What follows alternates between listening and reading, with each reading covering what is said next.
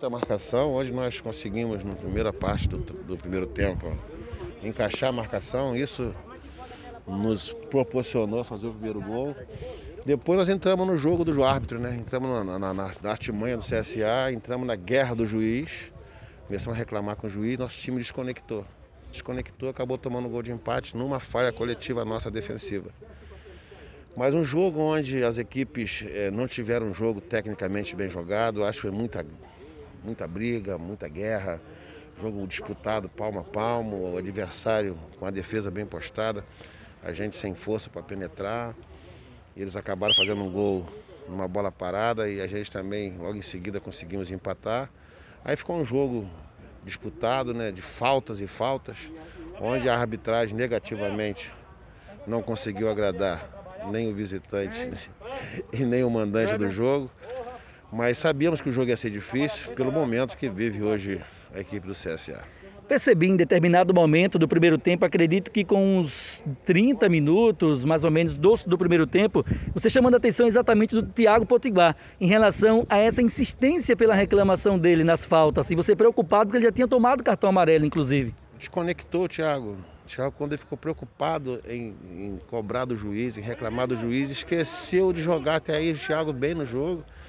Ele irritado, ele conseguiu ficar irritado pela má atuação do árbitro e isso acabou prejudicando o Thiago e eu temia, porque o Thiago, o seu o dono do jogo, né, o árbitro começou a ameaçar o jogador, é uma coisa que esse árbitro não aprende. Eu fui embora, trabalhei muitos anos aqui, fui embora, voltei e ele continua do mesmo jeito, né, ameaçando o jogador, não consegue ter controle do jogo.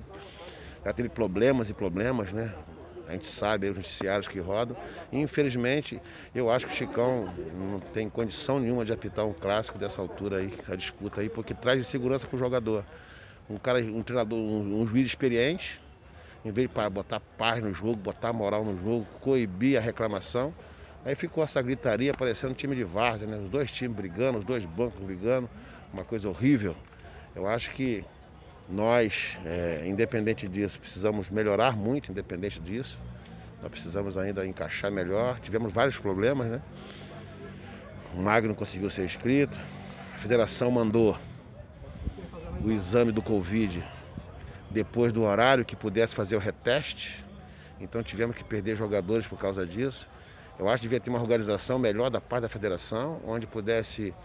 É, até porque o exame que é feito, o exame de sangue, não é o fidedigno. O fidedigno é o do cotonete. Né? Então tinha que, se não tem dinheiro para gastar com o do cotonete, faz o sol que, que acusa onde o cara já teve Covid. Toda vez que ele fizer, vai, vai acusar que ele está com Covid. Então devia se organizar melhor.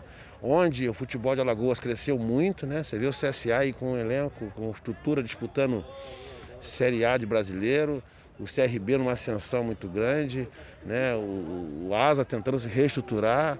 Até hoje, futebol de Alagoas é muito bem visto no sul do país, mas não podemos ter esse tipo de, de, de comportamento, né? não podemos ter esse tipo de, de estrutura. Tem que organizar para que o clube possa ter condições né, de encontrar um laboratório aberto. O clube não teve tempo, foi avisado fora do horário. Isso porque houve a insistência muito grande da diretoria. Né? Infelizmente, eu acho que isso podia ser. São pessoas competentes que lá estão. Acho que as pessoas que estão no cargo lá são pessoas competentes. Poderia muito bem organizar e dar condições das equipes do interior, da capital, ter uma condição melhor para poder ter nos seus elencos seus, eh, seus jogadores toda à disposição, porque a dificuldade é muito grande de você conseguir reunir seus jogadores devido a essa pandemia maluca aí. E todo mundo vive encasurado, né? Todo mundo vive fechado.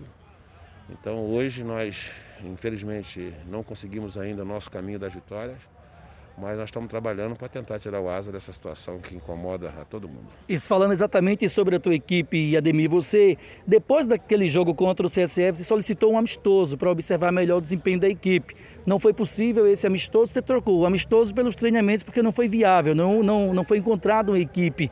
Né? Até foi encontrado, 7 de setembro de Garanhuns, mas só queria jogar na quarta-feira, ficava muito próximo ao jogo, inclusive, para hoje. Enfim, você não teve esse amistoso. Você solicitou dois reforços. Chegou um na quinta-feira, mas não foi regularizado. Só estou um meio e mais um atacante, o Vinícius, inclusive.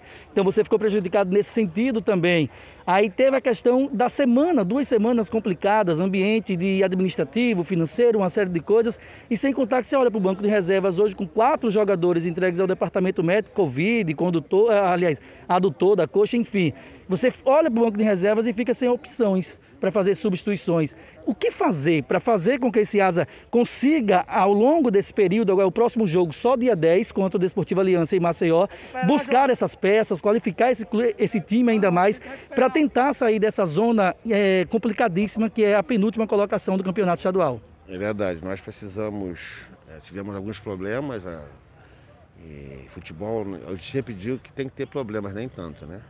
nem tantos problemas. Nós tivemos dificuldade. A preocupação nossa, até porque não se pode ter amistosos, né, devido ao, ao, ao regulamento aí do Covid, é, não pode ter amistoso. A gente vai procurar recuperar os jogadores que se encontram com desconforto, né, com algum problema de lesão, que está com problema de Covid. A gente está com o elenco todo pronto. O, o Asa hoje tem muita dificuldade né, de encontrar parceiro. O Asa passa por um problema de estrutura de financeira, onde ele não pode fazer nenhuma loucura, além daquilo que ele, que ele consegue arcar né, com os compromissos. Né? Hoje a nossa folha é uma folha é, baixa para que ele possa, dentro do possível, encontrar né, soluções. Mesmo assim, ainda passa muita dificuldade.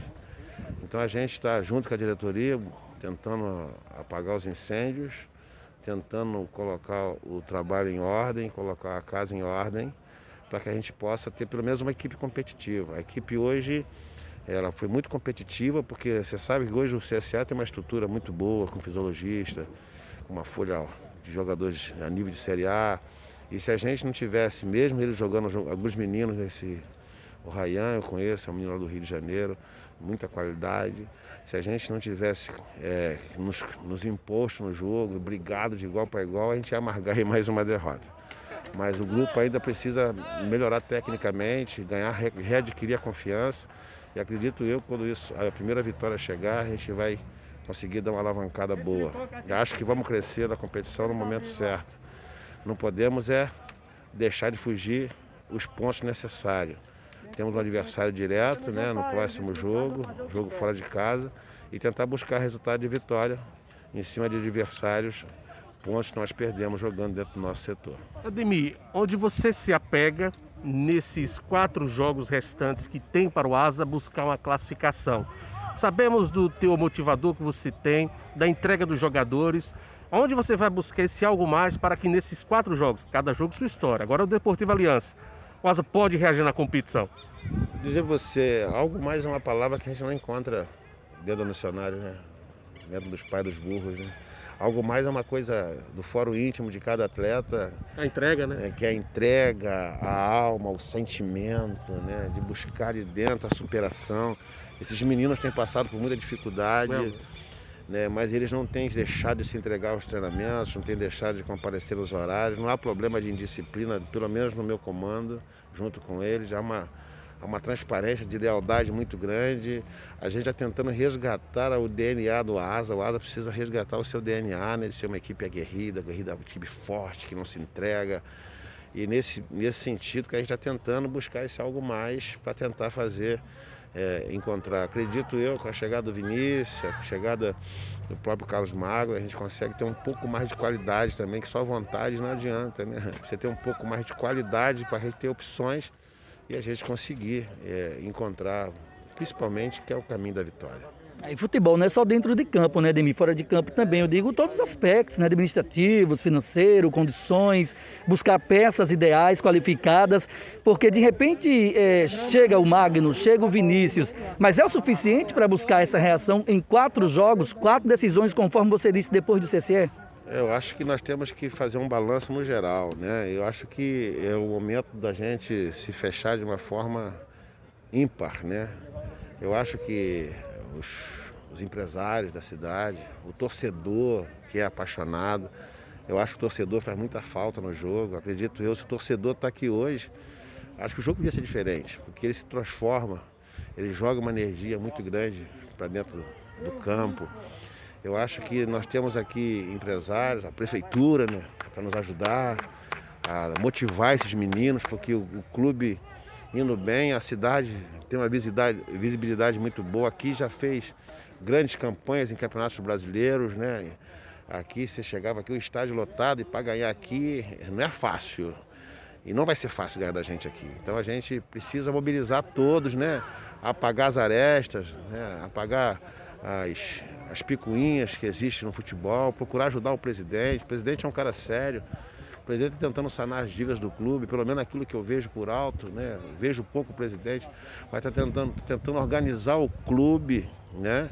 Porque o clube vem de uma déficit uma, muito grande, vem com uma dívida muito grande.